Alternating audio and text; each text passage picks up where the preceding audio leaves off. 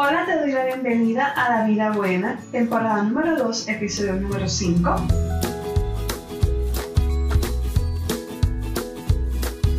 Mi nombre es Patricia Acevedo, soy psicóloga licenciada y estaré dos veces al mes conversando sobre temas dirigidos a la salud mental, física, emocional y espiritual para que puedas llevar una vida plena. Feliz día, estoy encantada de poder conectarme contigo a través de este nuevo episodio y hoy vamos a estar hablando sobre cómo influyen las redes sociales en nuestra salud mental. Antes de comenzar, para aquellas personas que me escuchan por primera vez, les comparto que ofrezco servicios de terapia psicológica, talleres y charlas. Puedes acceder a la página de proyectovidapr.com donde encontrarás más información sobre mis servicios y otras herramientas que he preparado para que puedas llevar una vida plena. Vamos a comenzar con el tema de hoy. Primero, eh, quiero definir qué son los problemas de salud mental y conductual y las redes sociales. Los problemas de salud mental se caracterizan por cambios en el pensamiento, el comportamiento o el estado de ánimos asociados con la angustia o el deterioro en el funcionamiento psíquico general. Estos problemas se deben a aspectos biológicos asociados con factores culturales y muy influenciados por la sociedad y puede intensificarse por una predisposición de la persona. Mientras que las redes sociales podemos definirlas como estructuras formadas en Internet por personas u organizaciones que se conectan a partir de intereses o valores en común. A través de las redes sociales se crean relaciones entre individuos o empresas de forma rápida, sin jerarquía o límites físicos. En los últimos años hemos visto un crecimiento en las llamadas redes sociales. Algunas de las más populares son Facebook, Instagram, YouTube, Twitter, TikTok, entre muchas otras. En un principio, una de las metas de las redes sociales era conectar a las personas, ya sea porque vivían en otro país o simplemente porque por los años se había perdido el contacto. Sin embargo, en estos últimos años hemos podido ver un cambio drástico en la forma en que son utilizadas las redes sociales. Ese lado de conexión se ha ido perdiendo poco a poco. Se ha visto un aumento en casos de ansiedad, depresión, insomnio y adicciones ocasionados por el consumo de las redes sociales. Con esto no estoy diciendo que las redes sociales sean dañinas. A lo que me refiero es que debemos tener mucho cuidado con lo que consumimos en las redes sociales.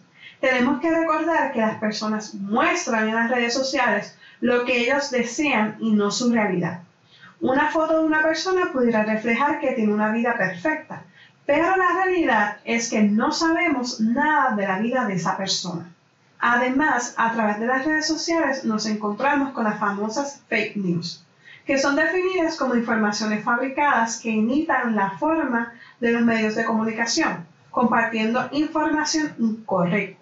Las fake news impactan la salud mental de los usuarios de las redes sociales, ya que se diseñan para provocar una fuerte respuesta emocional del lector, lo que aumenta la posibilidad de compartir información causando sentimientos como ira, miedo, ansiedad y tristeza.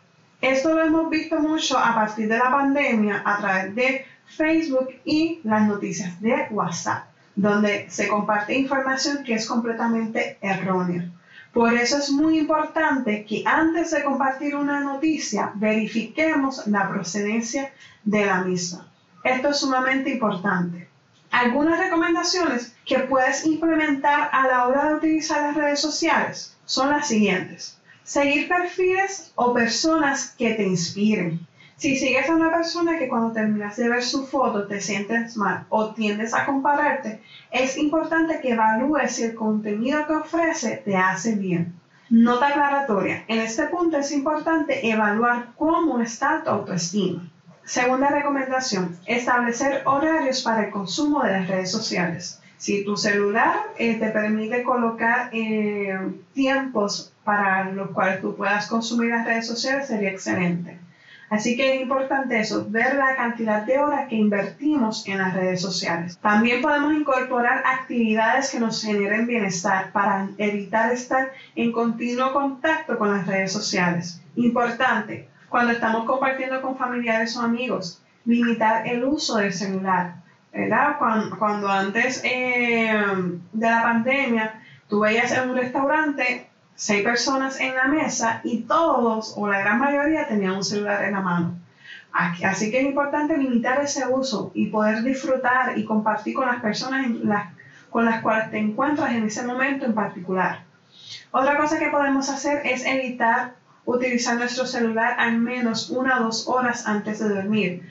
Esto nos ayuda a que podamos conciliar el sueño mucho más rápido y podamos descansar de una forma eh, más placentera.